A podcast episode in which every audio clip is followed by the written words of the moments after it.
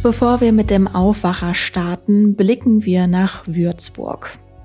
Nach der tödlichen Messerattacke in Würzburg sind die Hintergründe der Tat weiter unklar. Die Polizei war nach eigenen Angaben auch in der Nacht zu Samstag mit zahlreichen Kräften vor Ort. Bei der Messerattacke wurden drei Menschen getötet und fünf weitere schwer verletzt. Nach Polizeiangaben handelt es sich bei dem mutmaßlichen Täter um einen 24 Jahre alten Mann aus Somalia. Womöglich ist der Angreifer, der nach der Tat angeschossen und festgenommen wurde, psychisch krank. Aber auch ein islamistisches Motiv des Angreifers wird den Ermittlern zufolge geprüft.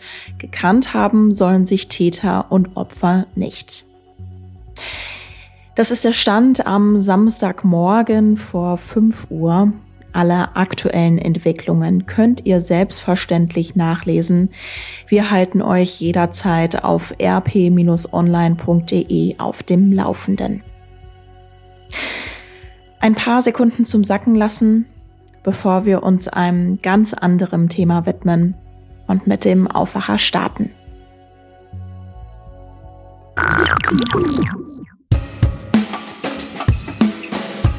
Der Trend geht immer weiter hin zu alternativen Bestattungsformen, also weg vom klassischen Erdgrab. Und das Erdgrab ist sehr pflegeintensiv. Es sind Orte der Trauer, aber auch der Erinnerung und der Besinnung. Friedhöfe. Friedhofsgärtner kümmern sich dort darum, dass die Gräber bepflanzt und gepflegt sind. Es ist allerdings ein Job, den offenbar immer weniger Menschen machen möchten. Wir sprechen über mögliche Gründe und blicken dafür auf die Stadt Neuss. Ich bin Anja Wölker. Hi. Rheinische Post Aufwacher. News aus NRW und dem Rest der Welt. Arbeitsort Friedhof, den haben wohl nicht so viele von uns. Mein Arbeitsort ist zumindest aktuell das Homeoffice, ganz simpel, Schreibtisch, Bildschirme und dann noch ein paar Mikros, Aufnahmegeräte und Kopfhörer. Ja, herzlich willkommen zu dieser Folge für alle, die neu dabei sind. Unter der Woche gibt's immer die Nachrichten aus NRW in 15 Minuten.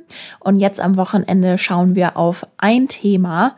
Und als ich den Arbeitstitel einer Recherche meines Kollegen Simon Janssen aus Neuss gelesen habe, bin ich an dem Thema irgendwie hängen geblieben. Und deshalb habe ich Simon in den Aufwacher eingeladen.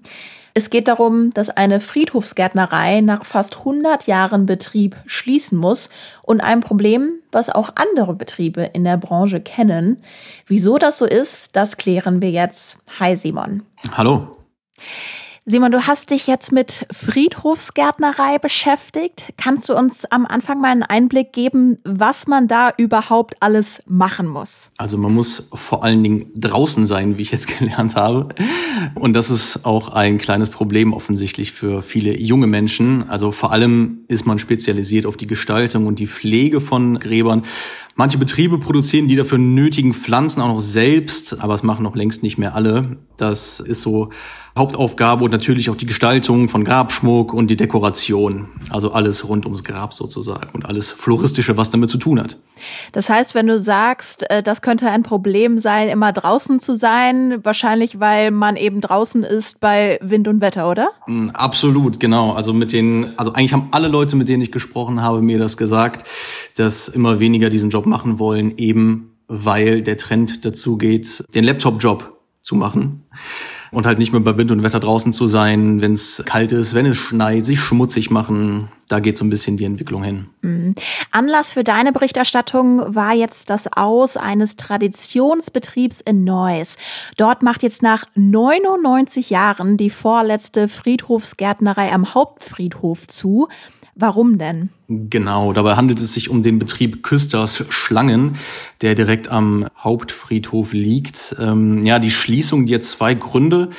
Zum einen hat das Ehepaar Schlangen gesundheitliche Probleme, möchte kürzer treten und das hat sich auch jetzt nicht plötzlich ergeben, sondern die suchen schon seit Jahren einen Nachfolger haben das auch intensiv betrieben, aber die Suche war letztendlich nicht erfolgreich und ja, darum jetzt das, das komplette Aus. Der Herr Schlang, der hat sich gewünscht, eigentlich den Staffelstab sozusagen zu übergeben an einen Nachfolger, aber das, ja, daraus wird jetzt nichts. Und was jetzt passiert, ist, dass die Gärtnerei abgerissen wird und da kommen jetzt zwei Mehrfamilienhäuser mit Wohnungen hin.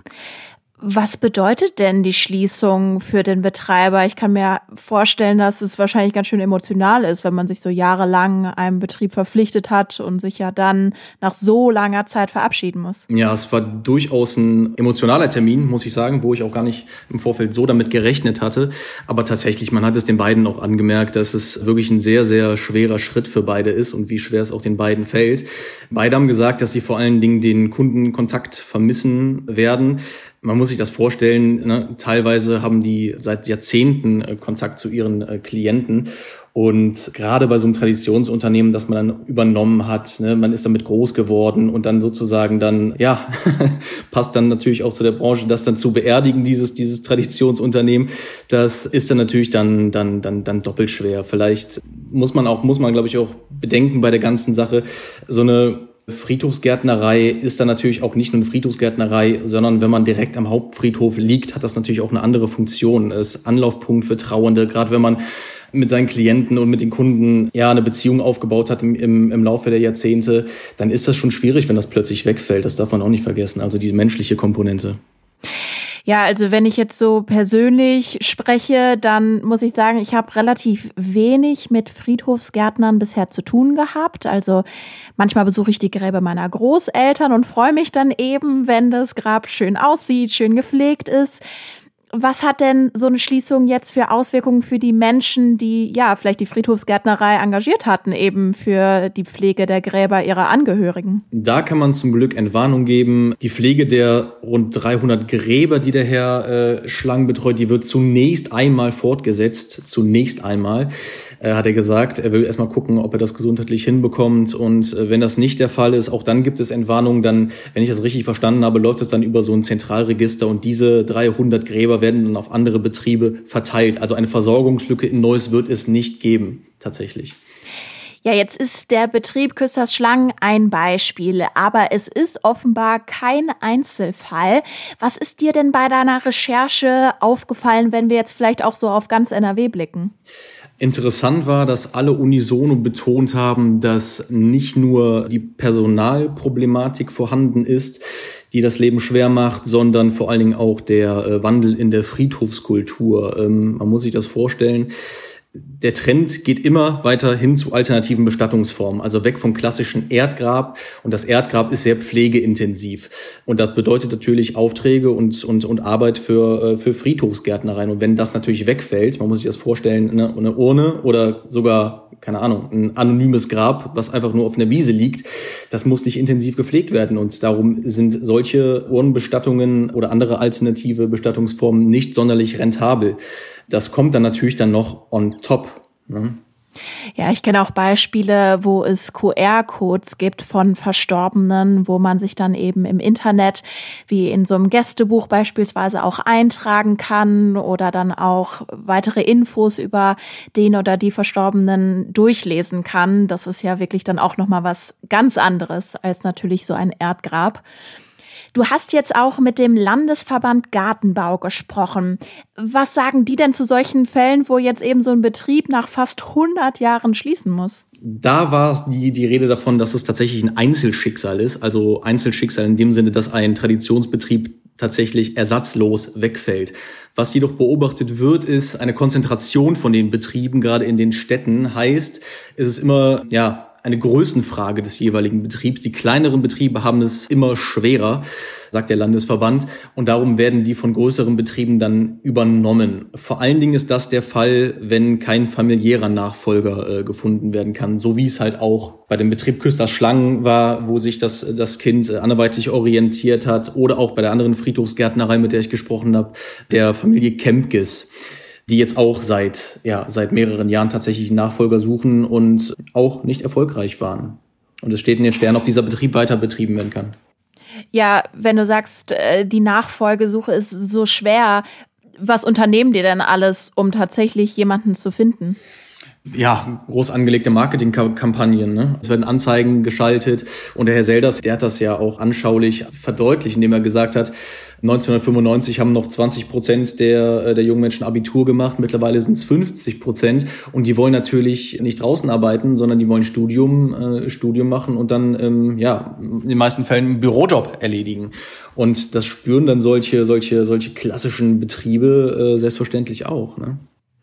Was nimmst du denn jetzt nach deiner Recherche mit? Was hast du jetzt für ein Gefühl, wenn du ja auf diese Geschichte blickst? Ein Traditionsbetrieb macht nach 100 Jahren zu und es gibt halt dieses Problem A der Personalnot, also dass keine äh, Nachfolge gefunden werden kann und B vielleicht grundsätzlich der Wandel der Friedhofskultur. Mm, ein Wandel findet ja in vielen, vielen anderen Bereichen auch statt und ich glaube, das muss man einfach so akzeptieren. Und wenn man tatsächlich in dieser Branche unterwegs ist, ähm, wie zum Beispiel auch der Herr Selders gesagt hat, dann muss man sich einfach umorientieren und gucken, wie komme ich jetzt aus der Nummer heraus und andere Wege be beschreiten, wie man, wie man Einnahmen generieren kann. Ne? Und ähm, das ist ja auch in vielen klassischen Friedhofsgärtnereien zu sehen, dass die auch umschwenken auf den Garten- und Landschaftsbau, wo es aber auch schwierig ist, Personal zu rekrutieren, wie ich gehört habe. Simon Janssen, ganz herzlichen Dank fürs Gespräch. Gerne. Und bevor ich euch noch ein wunderschönes Wochenende wünsche, noch der Hinweis, empfehlt uns gerne euren Freunden und euren Verwandten. Das ist wirklich die beste Werbung für uns und unsere Autoren und Autorinnen, die ihr ja immer wieder im Aufwacher hört. Ich kann jetzt schon mal etwas anteasern für nächstes Wochenende. Da wird es nämlich politisch bei uns, denn im September ist ja was. Genau, die Bundestagswahl. Damit entlasse ich euch jetzt. Jetzt wünsche ich euch ein schönes Wochenende. Wir hören uns dann Montagmorgen wieder um 5 Uhr in aller Frische. Ich bin Anja Wölker. Bis dann. Mehr Nachrichten aus NRW gibt's jederzeit auf RP Online. rp-online.de